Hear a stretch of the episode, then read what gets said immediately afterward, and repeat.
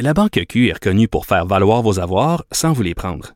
Mais quand vous pensez à votre premier compte bancaire, tu sais, dans le temps à l'école, vous faisiez vos dépôts avec vos scènes dans la petite enveloppe. Hmm, C'était bien beau.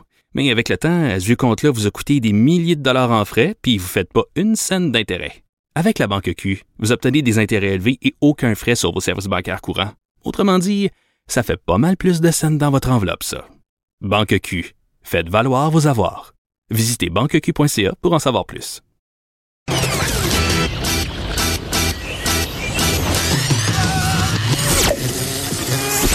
Pour elle, il n'y a jamais de mauvaise question. De 13 à 15, Les effrontés. avec Geneviève Peterson.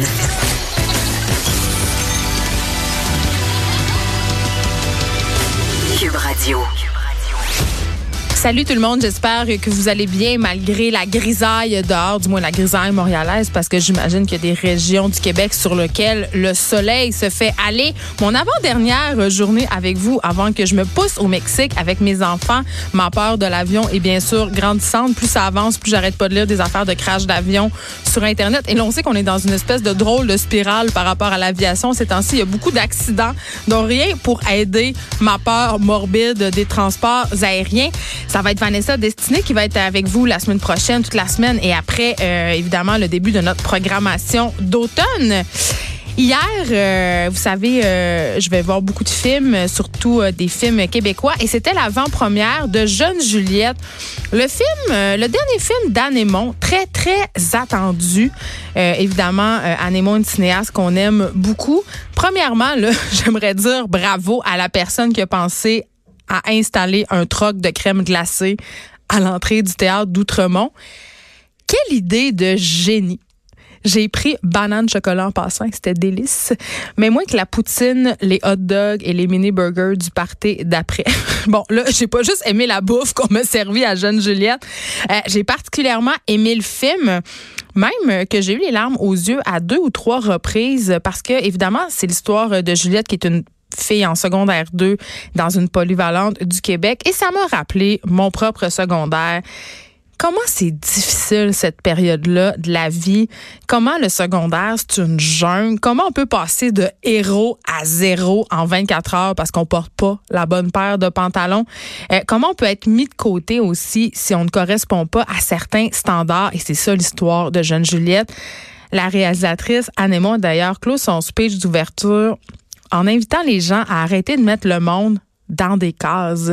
Et c'est ça, ce film-là. Ça, essaie de nous, de nous dire que personne est juste une chose. Personne est dans une case. J'ai été particulièrement touchée par la prestation euh, de la comédienne qui incarne Juliette. Tout le monde est bon, vraiment. Mais euh, Alexandre Jemison qui incarne Jeune Juliette est extraordinaire. Elle sera avec nous aujourd'hui pour nous parler euh, de ce rôle-là qui je crois, et qui va être très, très important pour elle. C'est réjouissant de voir euh, des films réalisés par des femmes, euh, des actrices euh, femmes qui correspondent pas nécessairement aux standards, prendre la parole, prendre la place. Donc, c'est vraiment le fun. On va l'avoir avec nous. Je sais pas si vous avez vu aussi, et là, il faut faire attention, là, c'est un sujet délicat. Il y a une vidéo vraiment trash. Euh, Puis là, je veux pas discuter du fait euh, si c'est bien ou non que cette vidéo-là ait été reprise par des médias ou circule abondamment sur Internet parce qu'on le sait, on n'a plus vraiment de contrôle et tout circule de toute façon. Euh, dans cette vidéo-là, ça se passe aux États-Unis. On voit un gars qui vient d'assassiner sa blonde en plein salon de coiffeur. Il est rentré, il l'a poignardé à mort et on la voit, évidemment, on voit pas tout le vidéo, on voit la partie où il la serre dans ses bras et lui chuchote des mots doux à l'oreille. La vidéo, elle est vraiment choquante, OK? Mais ce que je trouve encore plus choquant que cette vidéo-là, ce sont les commentaires qui s'y rattrapent, qui s'y rattachent, pardon. On parle de, de crimes passionnels. Il y a des gens qui viennent dire en bas, ah, vous voyez, il aimait tellement sa blonde, il acceptait pas qu'elle parte, il aimait tellement qu'il l'a tuée. Euh, oui, ça se passe aux États-Unis. Mais on sait que les femmes assassinées au Canada le sont souvent et majoritairement euh, par leur conjoint ou leur ex-conjoint, des hommes qui n'acceptent pas la séparation, qui, sont dans une dynamique de contrôle mortifère. Annick Brazo, directrice de la maison d'hébergement pour elle des Deux-Vallées et membre du conseil d'administration du regroupement des maisons pour femmes victimes de violences conjugales, sera avec nous pour parler, oui, de violences conjugales, de relations toxiques, mais du rôle des médias sociaux euh, souvent dans ces histoires-là.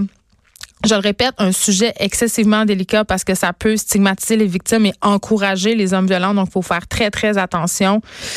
On aura aussi, euh, tu sais, on parlait tantôt euh, de mettre des gens dans des cases. On aura la chroniqueuse Judith Lucier et la psychologue trans Louane Morin. Euh, ils vont être avec moi pour parler des standards de beauté qu'on applique aux femmes trans. Paraît que d'un côté comme de l'autre, on peut pas vraiment jamais sortir de la dictature des stéréotypes de genre. Donc, ça va être intéressant. moi, la première, je pense que j'ai des billets sur ça, à quoi devrait ressembler une femme et une femme trans. Donc, on va en parler. Judith qui avait partagé un texte de Walrus fort intéressant à ce sujet. Donc, on va parler de ça. Notre effronté du jour, Master Bugarici, va être là comme à chaque jeudi. On va se parler de performance en faisant un petit loop, un petit retour, si on veut, sur son week-end à Oshiaga. Donc, euh, je pense, je vous promets que ça va être la dernière fois qu'on va parler de aux effrontés cette année. Mais vous savez, Master a toujours une façon assez intéressante de parler des choses, donc ça sera pas redondant. Vivre sans cellulaire et médias sociaux en 2019, est-ce possible?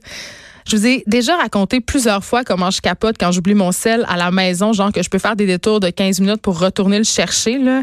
Euh, ou encore, euh, je vous ai déjà dit souvent aussi que j'ai besoin de me rendre dans une zone où mon réseau rentre pas si je veux être capable d'avoir des vraies vacances. Euh, on va en parler avec Jonathan Maillé. C'est un prof de philo cégep de Sherbrooke il est aussi chargé de cours à la faculté de droit de l'Université de Sherbrooke. Et lui, il est capable d'accomplir un tel exploit et de vivre sa vie sans téléphone intelligent, sans Instagram, sans rien de tout ça.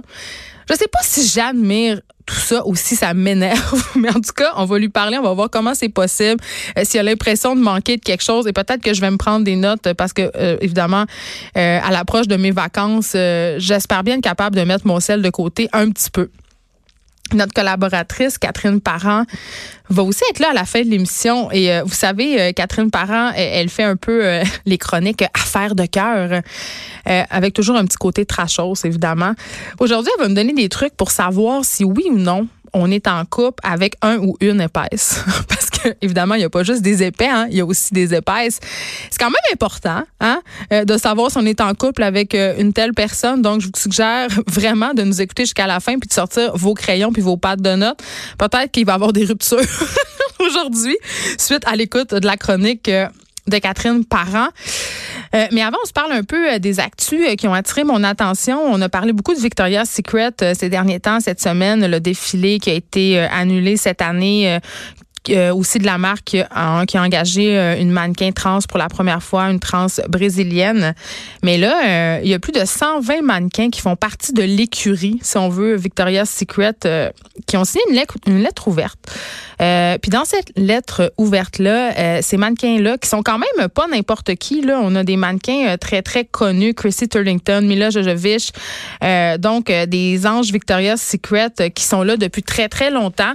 Donc, ces filles-là manifestent leurs inquiétudes quant à leur sécurité et quant à l'intégrité physique des mannequins, ça arrive dans la foulée des allégations qui circulent depuis des semaines déjà par rapport à des viols de certains modèles, de trafic humain même, qui visent euh, des anges de Victoria's Secret ou des aspirantes modèles.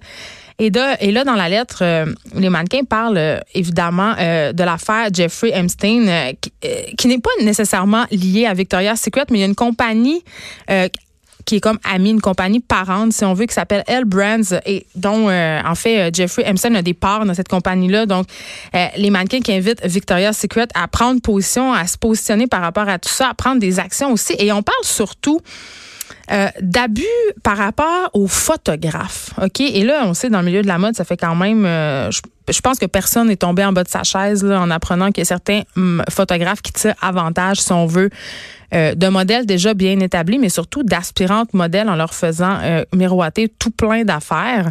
Et évidemment, euh, ça arrive souvent et les, les, les, filles se lèvent aujourd'hui pour dire, écoutez, on est tanné, on est tanné d'avoir l'impression d'être de la chair euh, fraîche pour ces photographes-là. On est tanné parce qu'évidemment, sur les sept photos, souvent, tu es en voyage et tout ça, il se développe, si on veut, une espèce de proximité qui met quand même assez bien à la table à des situations très ambiguës et qui parfois peuvent frôler l'abus. Donc voilà, euh, c'est cette lettre-là qui s'appelle The Alliance, euh, espèce de call-out, essaye, pardon, de call-out cette situation-là et invite euh, le CEO de Victoria's Secret, Leslie Wexler, à faire quelque chose, à se prononcer, à couper toute relation professionnelle avec Jeffrey Epstein et aussi les photographes qui sont impliqués dans ces allégations d'abus sexuels. Décidément, Victoria's Secret qui a, quand même un bon ménage à faire puis qui devra euh, ramer beaucoup, je pense, si euh, si la compagnie désire redorer son image puis aussi continuer à vendre des bobettes puis des brassières à des filles parce que ça se passe vraiment pas bien pour l'image de la marque depuis quelques mois. Radio-Canada a organisé un test pour vérifier l'efficacité des mesures de protection de Desjardins suite au vol de données. Euh, c'est Thomas Gerbet et Olivier euh, Bachand qui ont mené euh, cette enquête-là, si on veut, en guillemets. vous savez, il y a beaucoup de Québécois qui ont été qui sont impliqués dans la fraude de Desjardins, qui sont impliqués dans cette fuite de données. On rappelle que Desjardins offre un service à vie de protection à ses clients pour la, la gestion, si on veut, la l'espèce de, une espèce de surveillance de leur dossier de crédit. Euh, il n'y a pas beaucoup de Québécois qui ont réussi euh, à date à s'inscrire à ce service euh, Equifax-là. Moi, la première, j'essaie depuis maintenant depuis le 20 juin, en fait, de, de m'inscrire à cette protection-là et ça marche pas.